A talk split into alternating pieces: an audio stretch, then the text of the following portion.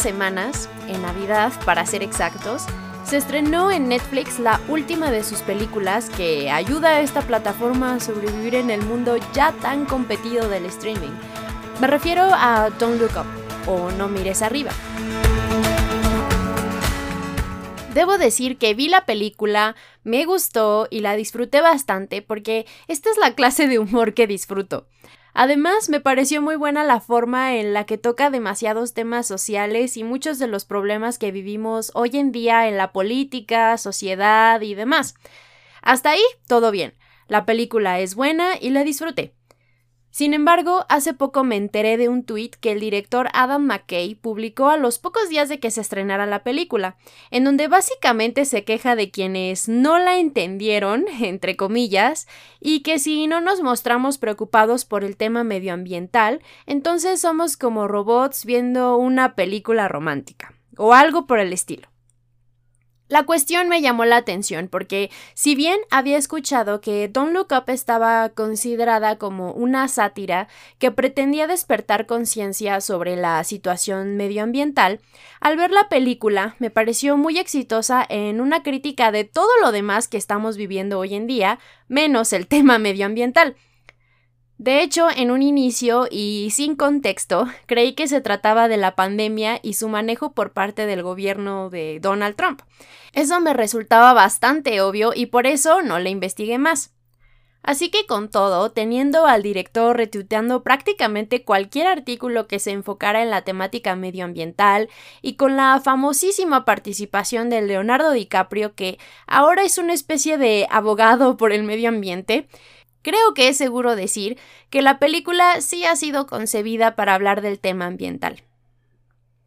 Ahora, en lo personal considero que si se hubiese dejado abierta a interpretación, el tema de la película hubiese quedado mucho mejor. Incluso podría decirse que tendría el potencial para envejecer con más gracia, porque si en algo falla la metáfora del asteroide que va a destruir el mundo con el tema del medio ambiente, es que nosotros, la humanidad, no tenemos ninguna clase de control sobre lo que ocurre en el espacio exterior. Nosotros no tenemos la culpa de que un asteroide un día pueda impactarnos y potencialmente extinguirnos, y sin embargo, sí tenemos mucha responsabilidad en el tema medioambiental. Toda esta idea me llevó a la reflexión de la propaganda en Hollywood. Y es que, admitámoslo, a nadie en la industria le importaba en lo absoluto los temas de abusos sexuales a mujeres, sino es hasta que se destapa el movimiento Me Too y se acusa, entre otros, al productor superpoderoso Harvey Weinstein. Uno que, por cierto, tenía una relación súper cercana y varios proyectos con, por ejemplo, Jennifer Lawrence. Entonces es a partir de todo este momento que comienzan a salir directores, productores, actores y demás miembros de la industria a confesar y abogar por el poder femenino y todo este discurso sale a la luz. Y lo mismo ocurre con el cambio climático y con prácticamente cualquier tema por el que Hollywood abogue. Pero no quiero que se entienda mal. No mires arriba es una película buena, pero buena a secas. Es buena en lo que hace, claro, con sus respectivos matices, y aunque evidentemente se enfoca en la escena y cultura norteamericanas, tristemente muchos temas se aplican perfectamente al mundo entero, porque globalización, ¿verdad? Por ejemplo, el tema de la política. Ya hemos platicado en otros episodios de cómo muchos políticos ni siquiera sostienen una agenda ideológica propiamente, no les interesa representar un ideal o realizar propuestas por el bien común. La mayoría, si no es que todos, son esclavos de los empresarios, de la prensa y de quienes financian sus campañas, que en el caso de Estados Unidos esto es, desde luego, capital privado. Esto convierte un tema que debería ser serio en todo un espectáculo comparable con las luchas, donde la imagen pública es lo más importante. Pero lo peor es que en muchos casos sabemos que está corrompida y aún así lo aceptamos y continuamos con la narrativa, como si fuera una novela. En la película está claro con el papel de Meryl Streep y las interacciones en la oficina oval, con Jonah Hill que hace el papel de Melania, digo, del hijo de la presidente. en este sentido, todo el gabinete también demuestra que las personas en puestos administrativos relacionados con ciencia y otros temas específicos no son manejadas por científicos o personas capacitadas en esos temas, sino por simples expertos en marketing político o en manejo de medios o algo similar. Un poco como los embajadores en México, que rara vez son verdaderos expertos en temas internacionales, pero más bien figuras estratégicas en la política o amigos y familia del presidente. Por otro lado, tenemos al verdadero dueño y señor de todo, el magnate tecnológico, que es interpretado por Mark Rylance y parece un híbrido entre Steve Jobs y Mark Zuckerberg. Este personaje es el único al que le interesa destruir el asteroide, pero solo cuando se entera que éste tiene materiales preciosos y valiosos para la fabricación de tecnología. Pero a pesar de que se trata de un tema de dinero, constantemente vende sus estrategias y sus ideas como grandes progresos a la humanidad. Dentro de esto, todo el mundo le debe reverencia al personaje, porque aunque tiene a su disposición tecnología impresionante, esta resulta completamente inútil para destruir el asteroide, y al final nos enteramos que siempre tuvieron un plan B para salvarse. Tenemos además el tema del sensacionalismo en la televisión, que puede incluir una positividad o negatividad tóxica, algo que tenemos bien claro a la luz de la pandemia. En la peli lo vemos con los presentadores de noticias, que más que periodistas parecen conductores de programa de chismes. Se presta más atención a que el personaje de Leonardo es muy guapo que al propio asteroide, y de hecho la credibilidad del científico recae en su apariencia. Lo siguen invitando al programa solo porque es guapo. Y relacionado con esto, tenemos la perfecta representación de la sociedad del espectáculo como la que dicta los temas más relevantes y la atención que se les preste. Todo basándose en interacciones de redes sociales, en clics, en la percepción y en el show. En este sentido, el personaje de Ariana Grande, que de hecho es la propia Ariana Grande de la vida real, solo que exagerada, es la que ejemplifica muy bien esto. Incluso se le dio al personaje espacio para un número musical que no modifica en nada la trama, pero ok, es espectáculo. Pero además tenemos el absolutamente innecesario intento por colocar a alguien en una nave espacial solo para crear una historia, tener un héroe nacional con una muerte heroica o algo similar. Por otro lado, tenemos también los temas del machismo, evidentes en tres situaciones. Uno, cuando el personaje de Leonardo DiCaprio se apropia del crédito profesional atribuible al personaje de Jennifer Lawrence. 2. Cuando el exnovio de Jennifer Lawrence se hace de fama y reputación solo por haberse acostado con la loca de la televisión, ¿no? Como le dicen. Y finalmente 3. Cuando la presentadora de televisión interpretada por Kate Blanchett menciona su cuando menos impresionante currículo a Leonardo DiCaprio y lo único que éste le presta atención es al hecho de que se acostó con dos expresidentes o senadores o algo por el estilo. Y bueno, Tal vez un poco ya forzando las cosas, también se toca el tema de la medicación para el tratamiento de padecimientos mentales. El personaje de Leonardo DiCaprio constantemente está tomando medicamentos para su ansiedad y más que atacar el problema de la ansiedad, solo adormece los síntomas cuando necesita parecer cuerdo o estar tranquilo. Por el contrario, Jennifer Lawrence es satanizada por demostrar sus sentimientos, por mostrarse con miedo e impotencia ante una situación que francamente ameritaba una reacción de pánico de esa magnitud como haciéndonos ver que hoy en día los sentimientos son sinónimo de no poderse controlar, de debilidad o de inmadurez. Bueno, con todo esto creo que ya podrás entenderme cuando digo que el guion de esta película tiene sus momentos. Habla de muchas cosas sin forzarla y de una forma satírica, chistosa. Al final, la película no tiene un desenlace precisamente alentador. De hecho, todo lo contrario. Y es que, en el fondo, Don't Look Up no hace más que exponer la propaganda woke, despierta o consciente de Hollywood. Pero si queremos encontrar una reflexión real y acciones reales, esas jamás vendrán de esta industria, que como tal solo se enfoca en las ganancias y en lo políticamente aceptable, que es parte del marketing para asegurar ganancias. Es decir, no son los propios actores, actrices, productores y demás miembros de esta industria quienes usan ropa de marcas que abiertamente se sostienen del maltrato animal, de casas de moda que no solo explotan a trabajadores en talleres de países pobres, pero que contaminan agua y producen desechos desmedidos, ¿No son estos mismos personajes los que viajan constantemente a festivales, locaciones y vacaciones por todo el mundo en jets privados?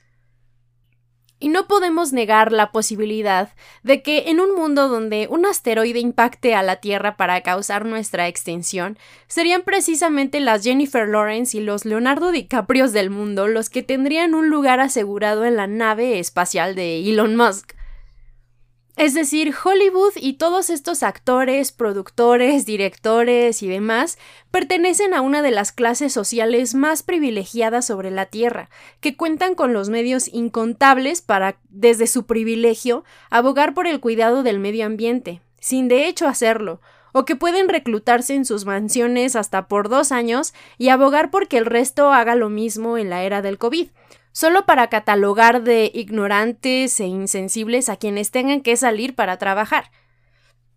Pero esta misma industria es la que de un tiempo para acá tiene la calidad moral de aleccionar a las clases trabajadoras respecto de temas como salarios equitativos, de feminismo, de aislamiento en pandemias, de pedir la reducción de emisiones de CO2 y demás, desde la comodidad de sus jets y sus mansiones. Es un poco como cuando las empresas y corporaciones responsabilizan a los ciudadanos por el problema de producción excesiva de plástico PET, mientras ellos evaden cualquier oportunidad de reciclar o de cambiar sus empaques y convierten a países enteros en sus basureros. Y espero estar siendo clara. Desde luego que como ciudadanos del mundo tenemos la responsabilidad de actuar de forma más consciente con la naturaleza, con la problemática climática y con los recursos cada vez más escasos. Pero también es cierto que basta con que unos sean en extremo privilegiados para que muchos no cuenten con oportunidades. Y pareciera que Hollywood es uno de estos estratos privilegiados que de hecho se van a gloria de la conciencia desde su pedestal. Hay que recordar que como industria, la del entretenimiento se valdrá de absolutamente todos los medios para aumentar sus ganancias, y uno de estos medios es la venta de un discurso woke acerca de todo. Así que cuando se trata de temas sociales, Hollywood no es la solución a los problemas. Vaya, ni siquiera es una comunidad que actúe realmente por las causas que tanto defiende. En este sentido, las películas con un discurso de progresismo, que no solo no aceptan una crítica, pero que toman una perspectiva defensiva porque si no te gustó mi película, entonces debes ser un ignorante que niega el calentamiento global y el desastre ambiental, se convierten en precisamente eso que critican Muchas de estas producciones o películas, de hecho, envejecen pobremente y terminan siendo el boost económico de Netflix por unos meses. Pueden llegar a los premios Oscar y generar controversia por el simple hecho de estar ahí, alcanzar nominaciones para aumentar su popularidad y también reforzar el discurso políticamente correcto y de inclusión de la academia, pero nada más. Es un poco como el fenómeno que se dio con Matrix Resurrecciones, donde la directora Lana Wachowski intentó destapar la situación de rehén en la que prácticamente se vio forzada a crear otra secuela para esta franquicia, casi en contra de su voluntad incluyendo la crítica a Warner Brothers dentro de la propia película a manera de protesta. Pero esto realmente cae en saco roto porque aún así Warner saca sus ganancias y nosotros pagamos la suscripción a HBO para verla desde nuestras casas. Es como si el propio sistema ideara una manera de comerse todas estas críticas que se le hagan. Ahora, todo esto puede sonar muy extremo o como que yo tengo un coraje con el director o con Hollywood y para nada. Como dije, la película es bastante mm, dominguera, la disfruté y en general creo que es entretenida e invita a la reflexión. Pero también creo que lo más importante es tener plena conciencia de que estos son discursos y de que Hollywood es una industria que por más woke, consciente o despierta que se sienta, forma parte del sistema que que este tipo de cosas se perpetúen. Y podrías decirme, bueno, Abril, entonces, ¿qué hacer? En lo personal, creo que ni políticos, ni estrellas de cine, ni religiones van a modificar nada. Lo mejor que podemos hacer es informarnos, tener una actitud crítica e intentar ser el cambio predicando con el ejemplo. Tal vez suena a cliché, pero es verdad. La propaganda de Hollywood es dañina porque si no nos gusta una de sus manifestaciones, o una película, por decirlo así, entonces quiere decir que no nos interesa el cambio climático o la política, o la igualdad de géneros, o lo que sea que ésta divulgue. Esta mecánica mental implica que no ser un demócrata, por ejemplo, nos hace un conservador ignorante. No apoyar a un presidente de forma ciega nos convierte en un clasista. No votar por el candidato que aparenta ser progresista nos hace unos terraplanistas antivacunas. Este tipo de progresismo polarizante es divisivo, es maniqueo, no pretende realmente mejorar las circunstancias, sino navegar con bandera de santos y con eso sentirse bien sobre ellos mismos. Es impulsado por la necesidad de figurar o de lucrar y mantenerse relevante. Si encuentra a alguien que piensa diferente, lo descalifica, lo juzga y lo demerita. No admite matices, no admite debate, vaya, ni siquiera lo escucha, solo busca señalar y colocarse en una posición moralmente superior. Y pareciera que en muchos casos no es como que le importe, porque una vez que el discurso de turno pasa de moda o aparece uno mucho más woke y consciente, entonces cambiará para ajustarse a él, y de nuevo todo lo que no vaya con sus ideas termina siendo señalado y satanizado. Esto realmente provoca más daño del que pareciera, porque entonces todo el mundo cree que está bien castigar y señalar a los demás en lugar de escuchar y tratar de llegar a un punto. Es la mecánica mental que nos ha traído la cultura de la cancelación. Y que por cierto tengo un episodio específicamente sobre el tema por si te interesa escucharlo. Y desde la perspectiva del cine y el entretenimiento, la propaganda de Hollywood también tiene el potencial de dañar la experiencia, porque la libertad de crear personajes e historias que sean reales disminuye, pues al final se trata de un negocio, y si la sociedad cancela películas o personas por no pensar como ellos, entonces las posibilidades en la libertad creativa disminuyen, Ningún estudio querrá financiar películas que la gente no quiera ver o con temas que podrían ofender a alguien. Y admitámoslo, hoy en día es fácil ofender a cualquiera.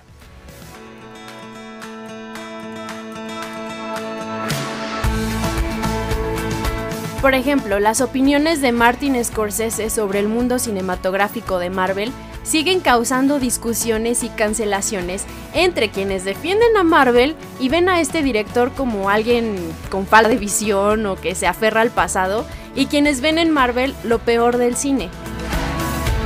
Entonces la propaganda woke de alguna forma también daña al cine como medio de expresión y como entretenimiento. Y no tendremos más que remakes, secuelas y refritos de las mismas historias seguras que tienen la venta de boletos o suscripciones aseguradas.